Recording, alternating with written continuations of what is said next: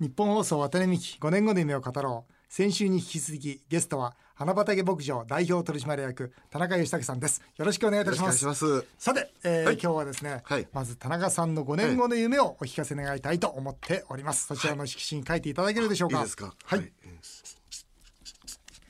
さあ田中さんの5年後の夢は何でしょうか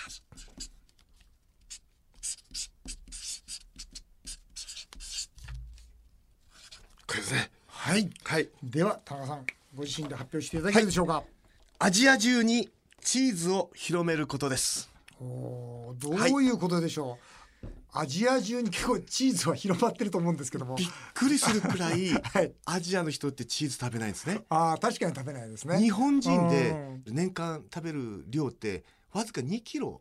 おー欧米に行ったら22キロなんですよ。じゃあこの差は何なんだと思いますあーね。うーんで、もっとすごいのが、はい中国とか台湾に行ったらチーズを食べる文化がないって言うんですよ。もうおーでええと思っていろんなアジアに行きますよね。はいであの、まあ、キャラメルとか、はいそういうのはすごいみんな興味示すんですけど、はいはいチーズは食べないって最初から言うんですよね。おーそれはちょっとと思ったところで、先日韓国からうんうんチーズ作りを教えてほしいってオファーが来たんですよ。ええなんでですかって言ったら教える方いらっしゃらないんですかうっんて言ったら手作りチーズっていうの分からないって言うんですよ。チーズはヨーロッパから買うもんだっていうもうそういう概念しかないと。じゃあこれは牧場を教えて、うん牛の作り方を、うんあの教えていいうん牛乳作ってチーズを教えるまでをアジアに広めたいなっていうのが今の有名なんですね。で現実も韓国の方ではもう教えようっていう契約であ、そうですかはい、あとタイの方でも、うんあのぜひやりたいとモッツァレラ作りたいっつうんですよ。ででそれもやろうっていうので徐々に広めていきたいなと思ってます。あいいですねはい、えーそれそれ技術を技術持でっすていくやっぱあの技術協力みたいなのやりたいんですよ。でで自分も20年間あのチーズをやってきてはすっごい難しいの分かったし、いうん教えてくれる人っていないんですよ。うんですから自分らは今度逆にその技術をアジアに広めることによってうんなんかこう北海道チーズうん日本の手作りチーズをこう教えたいなと思いますね。おー素敵な夢ですねこれはやりたいんですよ。へー酪農学園大学出身ですので。うんあのなんかこう教えるってことがすごくやっぱ大事だなと思うんですよね。ワタミも今アジアで、はい、台湾香港深セン広州シンガポールマレーシア韓国はい、あの店展開してるんですよそうですよね。うん、だから、うんそんなところでいや言われてみたらチーズ系の商品って売れてないですね、食べないんうんですって。あんまり今気がついた、うん、そういえば売れてない売れてないです売よれ。てないチーズ系の料理、はいでもピザは召し上がりますね、ああいう混ぜたらいいんですよ。うん、ピザににしたり例えばそのなパスタの上にちょっと乗せるのは OK なんですね。 OK ですねでも赤ワインを飲むようになったんですよね。うんうんうんそれとともにチーズっていうのは全然これが伸びるっていう予想はあるんですよ。おーただ作り方もわかんなきゃ親しみもないわけですよね。へー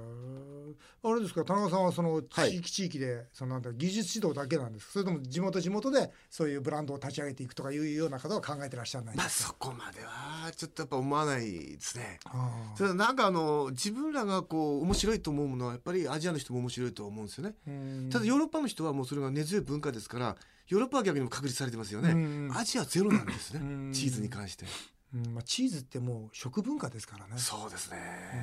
うんまあ、日本もまだまだ浅いですけどね、はい。うん、このチーズ日本のチーズもでも品質は高いですからねあのラクレットチーズっていうのがありまして、はいハイジが暖炉でこうはいはいはい溶かしたチーズありますよね。はいはいあれスイスのチーズなんですけど、はいあれをうちが作りましてほ一昨年チほうーズコンテストってのなんですよね、はいはい2年に1回ほうそれで日本一になったんですよへでーこれが嬉しくてへーもうキャラメルでヒットした以上に嬉しかったですよあそうですかもうチーズコンテストのチーズラクレットチーズがうん香港で初めてあのチーズケーキにして売られたんですよねおうそしたら2トンぐらい注文来たんですよおうこれがまた嬉しくてねおーなんでやっぱりアジアに広めたいんですねなるほどね。はいじゃああれですね、このええキャラメルがまあ一気にブームになって、はいでまあ下火とは言わないけども、まあはい普通の状態になってきましたよね。まあいわゆる定番そうそう定番にに。なってきたんですよね、うんで月今10万個ぐらいまで売れてるんですよねあすごいですね。千歳空港行ったらまだ、ううんあのうちのキャラメルだけは残ってんですね、うーん。ただその何ですかキャラメルっていうのはまあやった時にうん全国で200社ぐらい一斉にやったんですよ生キャラメルっていうのおはーどこに行ってもキャラメルありましたからねおーあそれみんなが競合したっていうことそうですよね参入してきた。ええはい。であのまあ結局その後に残るとこっていうのは1社か2社しかないですようね。んでチーズだけは参戦できないんですようん難しすぎて。なるほど。はいあ、ーで渡辺さんともチーズやってらっしゃいますやよっねて。ます。はい。で本当にあのチーズでヒットを出したいんですよ。なるほど。はい、いで今そのモッツァレラでうん究極のモッツァレラ作ってるんですよ今。あ、それちょっ世界一柔らかいモッツァレラ作ってるんですよ。と。あ、そうですか。で製法が湯葉の製法ではいはいはいはい。あの熱湯かけて作るモッツァレラ作ってるんですよね。あー、でそんなのにチャレンジしたいですよね。へー。はいいいですね。夢がありますね。えでその夢はやっぱりね、はい。そんな夢を日本の若者たちにもええ、共有してもらいたいですよね。そうなんですね。農業ってやっぱそんな大きな夢を語れる産業じゃないですか。はい。でもなかなか日本の若い子たちこの農業に参入しようとか農業をやろうと思ってくんないですよね。あーやっぱ面白さが分かんないからじゃないですか。面白さがわかんない。。分かんないいのと、うんあとそれがビジネスになるってことが分かんないからじゃないですかね。まずその面白さって部分では、うん農協とかそれからもう規定の厳しすぎて入れないですよね。そうですよね。要するに参入がしにくい。まあとにかく、はいあの若い子たちにさあ一緒にやりましょうという空気がないないでですすよね。ね。であとチーズとかなんか自分で作っても売るルートがない。そうですよね。はい。でそれで6次産業っていうのはもうあ牛を飼いうん。それで物を作って売るっていう最後までやるっていうこの一気通貫な考え方うんうん。これが実現したらもっと参入すると思うんですよ。そうですよね。はだから今この日本の農業っていうのはそのなんて言いますかその障害が多すぎて、はい例えばこの間もある農家の方が、ええまあ、僕の議員会館に来てくれて、えいやおかしいですよねっていうから、うん何がですかって言ったら6次産業化6次産業化っていうじゃないですか、ええええ農業の、はいだけども例えば自分の畑で美味しいものができました、はいじゃあそれを自分の畑の敷地内だけれども、うんその通りの人通りがあるところでええ売ろうとすると、ええこれダメだとそうです。つまり農地と販売所は別だと。はい。で例えばその農家の方が大規模化大規模化っていうからにはええ例えばその農地の中にはいトイレも必要だし、はいもしくはできれば宿舎も必要なわけですよねそうですねええもトイレさえも作ることはできないそうそですこは農地としては使っちゃいけない、はい。だから6次産業化なんて嘘ばっかだとはいいうことをまあ議員会館に直訴されに来た方がいてうわいや本当にそうですねと、はい。うんもう議員としての渡辺さんにぜひお願いしたいのは、はい若い奴らが夢持ってる農業ですね。本当ですよねドンと入ってきて例えばそのモッツァレラっていうのをうん一つ作って、うんこれはあのいいものさえ作れば売れるんですね。うんでその売れてうんビジネスになるっていうのをもっとやりたいんですよ。本当ですよねで IT ばっかベンチャー進んで農業のやっぱりベンチャー化っていうのはすごく遅れてると思うんですよね。はい。やっぱそこには閉鎖性みたいなものがあると思うんですよねそうですね。例えばその TPP どうですかその農家としてはい TPP は北海道もうこの間行ってきましたけどもえ北海道中に旗が立ってましたねもうそうで TPP すよ断固反対断固反対断固反対バラバラバラって来るじゃないです断固反か対そんな中必ず聞かれるんですよ田中さんどうなんですか TPP はうんうっんてでもそれ TPP 前に競争があって何が悪いんですかうんと本当ですねまず競争するってことが一番資本主義の原理じゃないんですかとうんそれを阻止する阻止するばっかはこれおかしいとうんいうふうにはっきり申し上げますうん本だか当らです農業をやってるっていう部分に関してはうん競争しても勝てる自信はありますねうんでしょうねうんはいわかりますやっぱりそこまで付加価値が高くてはいなんたって850円でキャラメル売ってんですからねいやーそれもまたどうかといやい思やうんですけどその根性ですよはいうん僕はお米がねどうだこうだっつって、ええだけどねちゃんと香港例えば中国インド、はいえええーシンガポールえのえお金持ちにですよ、はい日本のお米ってこんな違うんだっつって、うんうん通常のね中国のお米の3倍で売ればいいだけですよ。そういうことですね。。そうでしょ、買いますすよ皆さん。あ買ってくると思います。買います買います、はいそしたら関税がゼロになれば、ええね、我々も輸出もしやすくなるわけですよ。そうですよね。輸入されるということは輸出できるということだかそういうことですよね。ら、うん、攻めていきゃいいんですよ。はい。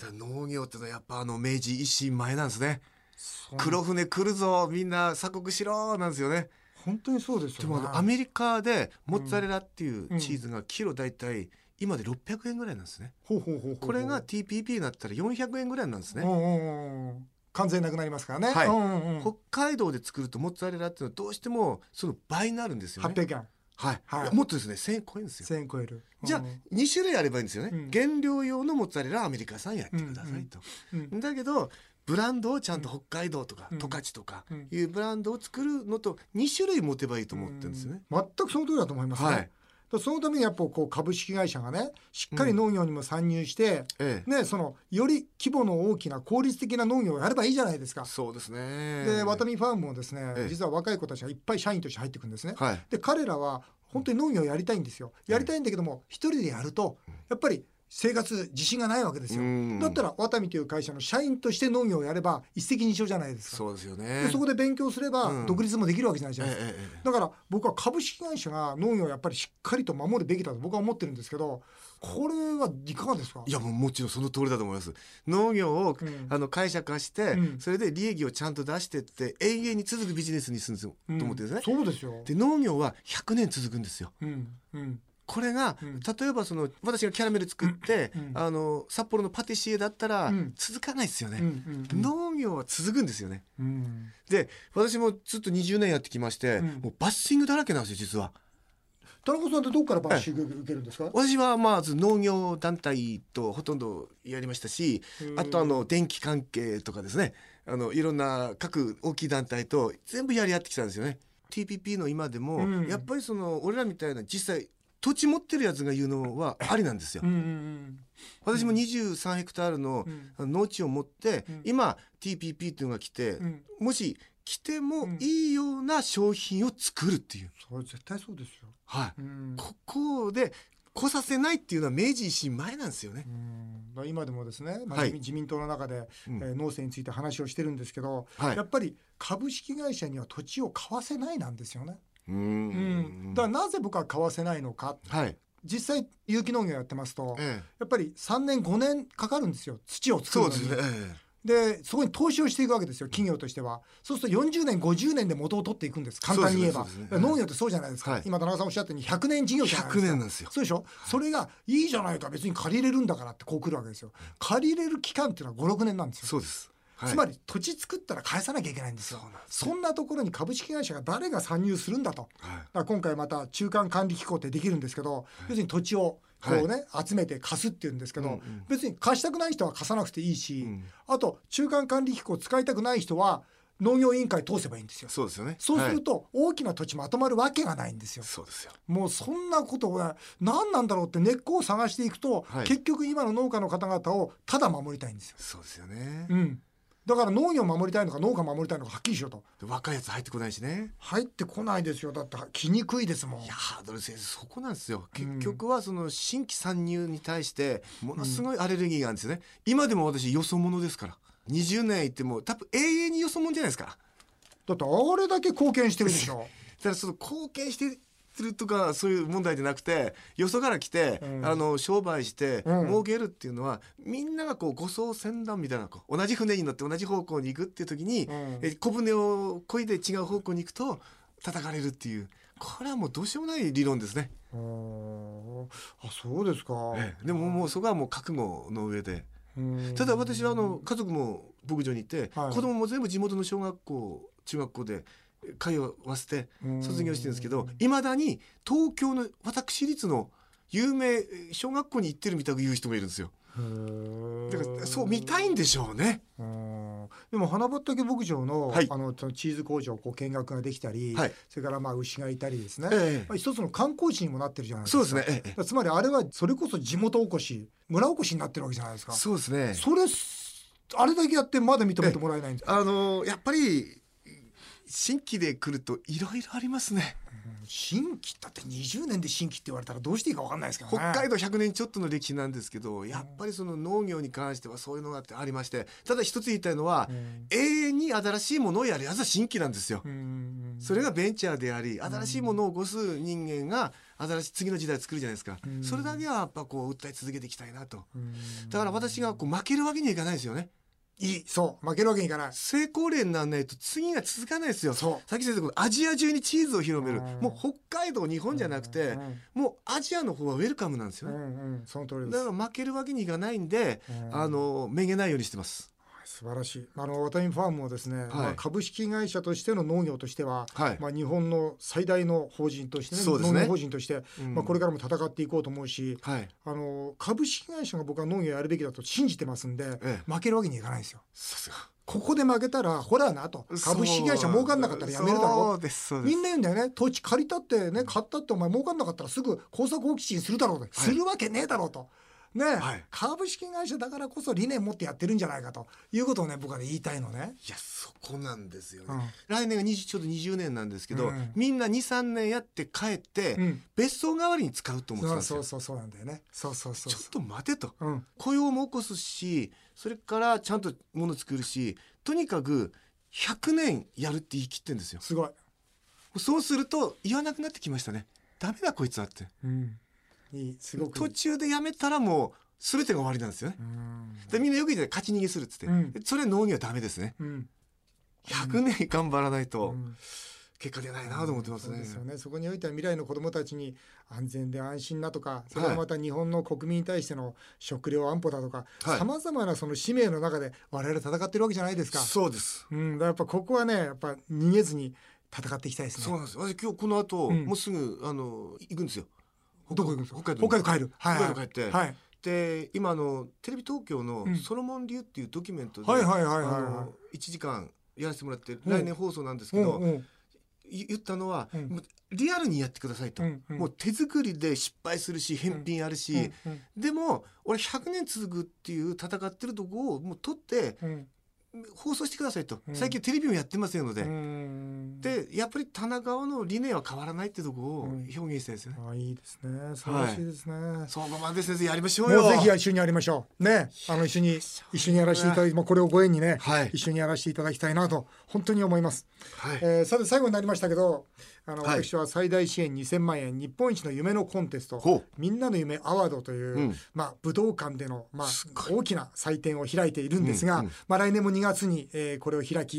えー8500人の若者たちを集め、はいはい夢を語ろうと思ってるんですが、うんえーこの北海道に牧場を作り諦めずに自分のやり方を信じ生キャラメルブームを起こした田中義武さんからもぜひその夢の大切さ、はい今夢を追いかけてる人に一言最後にメッセージをいただきたいというふうに思います。そうですね。やっぱ夢をあの叶えないと何も生まれないですよね。うん夢を叶えた喜び、うんまあ、苦しみももちろんなんですけど、その喜びを感じてこそ生まれてよかったと思うんですよね。うんそういうのはやっぱ絶対やってほしいな。うん思ったなら叶えてほしいですし絶ね対。ややってほしい、うんやんなくちゃ嘘です。うん